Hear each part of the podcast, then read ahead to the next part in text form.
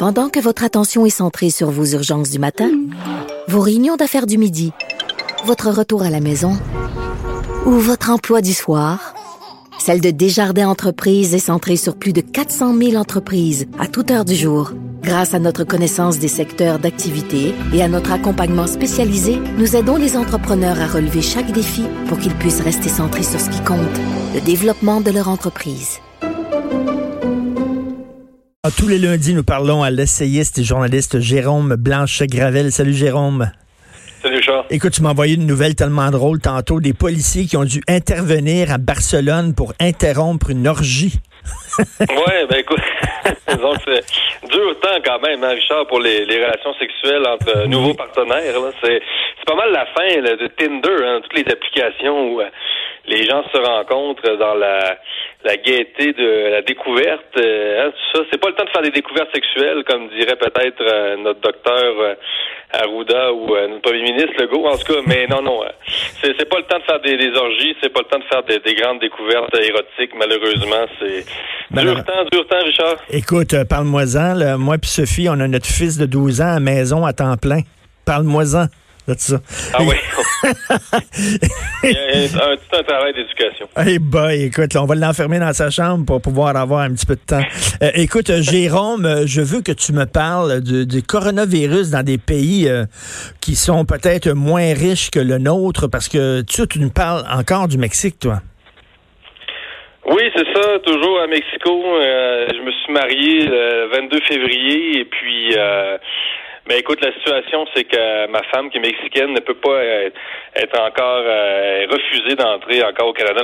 Justin Trudeau a promis hein, que les membres des familles immédiates des Canadiens seraient accueillis au Canada, mais euh, ça ne marche pas encore parce qu'ils demandent des, autorisations de voyage électronique. C'est un visa électronique dont a besoin normalement les étrangers, les Mexicains. L'affaire, c'est que ce visa-là ne tient plus parce que les, étrangers, de toute façon, sont interdits euh, de territoire. Donc, euh, les mesures d'urgence devraient balayer ça. Mais ils demandent encore, donc, euh, c'est un peu une incohérence. Moi, ça me choque un peu, Richard, de voir qu'il y a encore des migrants illégaux qui passent de 60, ben à 80 migrants illégaux qui traversent chaque jour le chemin Roxham et que les ma femme Hein, et je suis pas le seul Canadien québécois dans cette situation-là, euh, ne soit pas accepté encore au Canada. Évidemment, je comprends que euh, c'est une situation d'urgence. Je, je, comprends que les services consulaires sont débordés. Euh, on comprend tout ça. Je suis très, je suis patient. Mais, mais, mais, je, je, le souligne. toi, tu es allé au Mexique pour te marier avant, avant toute cette crise-là. Là. Tu n'es pas parti pour le Mexique en pleine crise. On, on s'entend. Non, pas du tout. Alors, c'est bien avant. Donc, euh, non, non, je suis pas. C'est marié le 22 février. J'étais là un peu avant, euh, bien avant même. Là. Euh, et après ça, bon, j'ai eu. on je suis parti en Colombie une semaine avec ma copine. c'est ce qui était une lune de miel. Et donc, depuis ce temps-là, on est revenu. J'ai, vu ça de, arriver de très loin. Là. Nous, les journalistes, Richard, sans se vanter, on a peu une longueur d'avance. Là. On va venir un peu les événements. Et non, j'ai vu, j'ai vu ça arriver de très loin. Mais au Mexique, Jérôme, Jérôme, au Mexique, on sait que le taux de criminalité, on se raconte pas d'histoire, là, est très, très, très élevé. Euh, il y a des gens qui sont prêts à tuer euh, leurs voisins pour 20 pièces. Euh, veut dire quand ça va être la panique du coronavirus au Mexique, ça va être quelque chose. Mais, c'est ce qu'on craint, tu sais. Euh, il y a beaucoup d'incompréhension de la part des Occidentaux, c'est normal. On, vit un peu dans Watt sans trop s'en rendre compte, les, les, pays du Nord. Mais, mais c'est ça qu'on craint. Il y a le virus comme tel, évidemment. Et euh, la ville de Mexico où je suis encore, c'est 25 millions de personnes avec la périphérie. Là. Je sais pas si tu peux imaginer le foyer de contagion que ça peut représenter. Là. Euh, 25 millions de personnes. Et euh, les Latinos encore ne font euh, généralement, en tout cas dans, les pays, euh, n'obéissent pas vraiment aux consignes parce qu'il n'y a pas de consignes en général. En tout cas, au Mexique, il n'y en a pas encore vraiment. Il n'y a encore aucun confinement obligatoire. Ah non. Euh, non, non, pas du tout. A absolument rien. Les, Mexicains vont danser la, salsa, euh, les, enfants jouent dans le parc. Euh, c'est un peu c'est ça qui est un peu inquiétant aussi. Et, donc la problématique, en fait, Richard, c'est qu'il y a le virus comme tel, Mais si l'économie s'effondre, euh, je veux dire, il y a déjà 40 000 meurtres par année au Mexique, donc on peut s'attendre à ce que ce chiffre-là double facilement avec euh, avec la crise, avec l'impact économique, la dévaluation du peso mexicain est déjà euh, catastrophique. Donc, parce que euh, parce que là les gens les gens voient le nombre de morts puis le nombre de morts est pas très élevé au Mexique là. donc regarde le nombre de morts en disant ben c'est pas si dangereux que ça sauf que il faut pas se fier au nombre de morts, il y a plein de gens qui sont actuellement infectés et qui n'ont pas été diagnostiqués et pendant ce temps-là ces gens-là continuent d'infecter d'autres mondes. Et c'est que dans quelques jours, il va y avoir comme une éclosion, paf, une explosion. Ben c'est ça. Et donc, on, les gens vont pas se faire tester au Mexique là. Puis je veux dire, ce que les gens doivent comprendre, c'est que dans les pays euh, du tiers monde, parce que le Mexique est un pays du tiers monde, là, euh, je veux dire, il y a beaucoup d'ignorance encore. Là, je veux dire, il y a des gens qui savent pas lire. Euh, euh, il y a des gens qui ne savent pas ce, ce qu'est le coronavirus, comprends-tu, là? Mm. Euh, je veux dire, moi, il y avait des ouvriers en bas récemment, ils me faisaient la blague, ouais, le virus, tu un peu de tequila, puis c'est fini, cette affaire-là, là.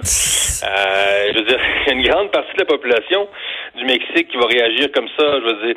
Et c'est aussi un, un, peuple, évidemment, qui est habitué, accoutumé, trop accoutumé aux grands drames. Ils ont eu des tremblements de terre, ils sont toujours éprouvés, les meurtres, les, les, les narcotrafiquants, les disparitions de femmes, d'enfants. Euh, je veux dire, c'est un peuple qui est éprouvé. Donc, euh, ils, sont lents un peu à réagir, les Mexicains, parce que ça leur fait pas trop peur. Ils n'ont pas peur de la mort. D'ailleurs, ils, ont toute une mythologie, euh, ont des croyances religieuses qui les prédisposent à avoir moins peur de la mort, si tu veux, que les Occidentaux. Ben oui, ben oui. Écoute, quand, tu vas au Mexique, ils vendent des crânes colorés de toutes sortes de couleurs, puis tout ça. on le sait que la mort, ils vivent avec. Ils ont un sens du tragique. Hein. Ils sont capables de vivre avec le tragique. Mais ça, ça. Exactement ça. C'est exactement ça. Donc, euh, oui, euh, euh, ces crânes-là, c'est représentatif, effectivement, ça incarne, ils font des hôtels aux morts, tout ça. Donc, la mort est plus présente, ils la célèbrent dans un certain sens. Donc, mais c'est ça, c'est qu'il faut pas que les Occidentaux euh, lève le lève le nez sur les, les peuples, euh, les pays pauvres, puis dire gars, c'est une gang d'innocents. Le président mexicain, c'est un innocent parce que euh, il hésite encore à prendre des mesures. Pourquoi il hésite, Andrés Andrés Manuel López Obrador, à prendre des mesures? Richard, c'est pas parce qu'il est con là, c'est parce qu'il sait très bien qu'il doit garder un équilibre entre l'économie et et la propagation du virus et la, prévention du virus parce que s'il y, a des, s'il y a des gens qui vont pas travailler une seule journée, ils ne pourront pas manger le soir. Hmm. Euh, donc, hmm. euh, t'imagines-tu s'il y a une sport, si les gens ne peuvent plus manger à Mexico avec la circulation des armes, avec euh, déjà tout toute l'emprise du crime organisé, c'est, ben, c'est ça. Nous, autres, nous autres, on a, mais donc préoccupant. Nous autres, on a un filet social ici qui nous permet, le bon, si tu perds ta job, tu peux avoir l'assurance emploi, là, tu, tu crèveras pas de faim.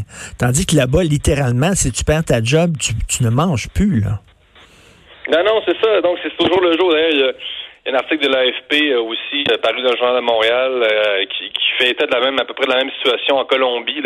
Donc le dilemme des gens, c'est soit je me confronte au coronavirus dans la rue, euh, soit je mange pas, là, donc euh, je meurs de faim ou je meurs, ou je meurs du coronavirus. Là, donc euh, donc c'est ça. J'ai parlé à beaucoup de gens, puis les gens me disent voyons, sont donc bien, ils sont bien innocents près le président du Mexique. Oui, mais il faudrait que les gens fassent preuve d'un peu plus de compréhension et, et de voir que c'est ça, c'est que les, le crash économique pourrait causer plus de victimes collatérales, peut-être même que le hmm. virus, on ne sait pas. Tu sais, avant que le virus fasse 40 000 morts au Mexique, ça va prendre quand même pas mal de temps. Et euh, alors qu'il y a déjà 40 000 meurtres par année. Donc, tu sais...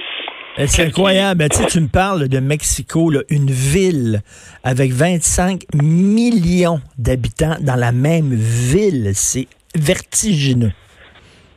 Ah ouais, à chaque, fois que je sors du quartier, j'en reviens pas, Richard, là, quand on traverse la ville en taxi, je veux dire, les gens pensent qu'il y a du trafic à Montréal. Voyons, les gars, tu sais, les filles, mais, mais, mais, écoute, ici, ici, les médias sont 24 heures sur 24, 7 jours par semaine sur le coronavirus. Est-ce que c'est c'est comme ça là-bas au Mexique où il y a un genre d'insouciance encore? Là? Carrément, il n'y a rien, Richard. Je veux dire, la semaine passée, je suis allé euh, chercher les, les papiers de mon chien en prévision euh, en prévision de peut-être mon rapatriement. Là. Tout ça est en suspens. Comme je vous dis, là, j'attends des nouvelles euh, des, services consulaires. et là, bon, je vais, je vais pour avoir les papiers, ça me prend des papiers aussi pour le chien pour revenir. Là. Ça m'en prend pas juste pour ma blonde, en tout cas. Euh, donc, euh, et donc, et donc là, j'arrive là au vétérinaire que je connaissais pas. Et là, il y avait un grand marché public qui avait été installé en face du vétérinaire sur une rue, c'est sur 300-400 mètres. Je traverse ça. Je me disais, mon Dieu, ici, je veux dire, les, les gens sont, sont là, là, dans des marchés publics, des étalages comme en Chine. les, les, gens se, je veux dire, sont, sont, sont collés comme des sardines. En dedans, c'est déjà que des, déjà que ces marchés-là sont reconnus pour euh, véhiculer toutes sortes de bactéries et tout ça. Il faut faire attention à la viande qu'on achète. Mais non, mais t'imagines, euh, tu imagines le mouvement de population. Si jamais, effectivement, ça explose, euh, les cas de coronavirus, les gens qui vont vouloir fuir le pays, s'en aller aux États-Unis, un mouvement de panique, ça va être quelque chose. Oui, oui, oui. en, remarque, ils pourront pas, là. Euh, les frontières sont bloquées. Mais, euh, mais, mais pourquoi le, la propagation est plus lente? On pense que parce que malgré tout, euh, ce qui pourrait peut-être, écoute, c'est des hypothèses non scientifiques, je suis pas biologiste, là, moi, Richard, mais, euh, mais à Mexico, euh, euh, les gens sont pas riches, ils voyagent pas du tout, hein, à peu près pas. Euh, seulement l'élite, l'ultra élite euh, peut voyager. Donc c'est ça qui fait que c'est plus lent à partir, parce que même si Mexico est une ville connectée sur le monde, ça reste que dans les quartiers populaires, les gens n'ont pas voyagé. On sait qu'au Canada, par exemple, il y a 93% des cas de coronavirus à peu près jusqu'à récemment qui étaient directement liés à du monde. C'est des gens qui sont rentrés de l'étranger hmm. qui ont apporté le virus et ceux qui l'ont développé après, c'est des gens qui ont directement côtoyer euh, des gens qui sont rentrés de voyage. Donc, euh, c'est plus lent, mais on n'y échappera pas. Euh, c'est clair. autre affaire, autre hypothèse non scientifique. Euh, il y a beaucoup, beaucoup de virus qui circulent au Mexique en général.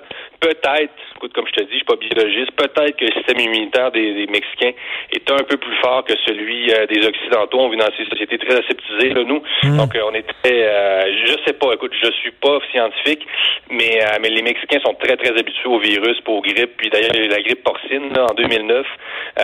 donc, mais on met, c'est sûr que ça, ça augure pas bien. Là. non, non, non. Écoute, c'est des 25 millions de personnes dans la même ville. Aïe, aïe. Ben, écoute, j'espère que tu vas pouvoir revenir au pays rapidement euh, avec euh, ton épouse et ton, et ton chien. oui, oui, c'est important aussi. Salut, Jérôme. Jérôme Blanchet-Gravel. Fais attention à toi. Bye. Bonne semaine.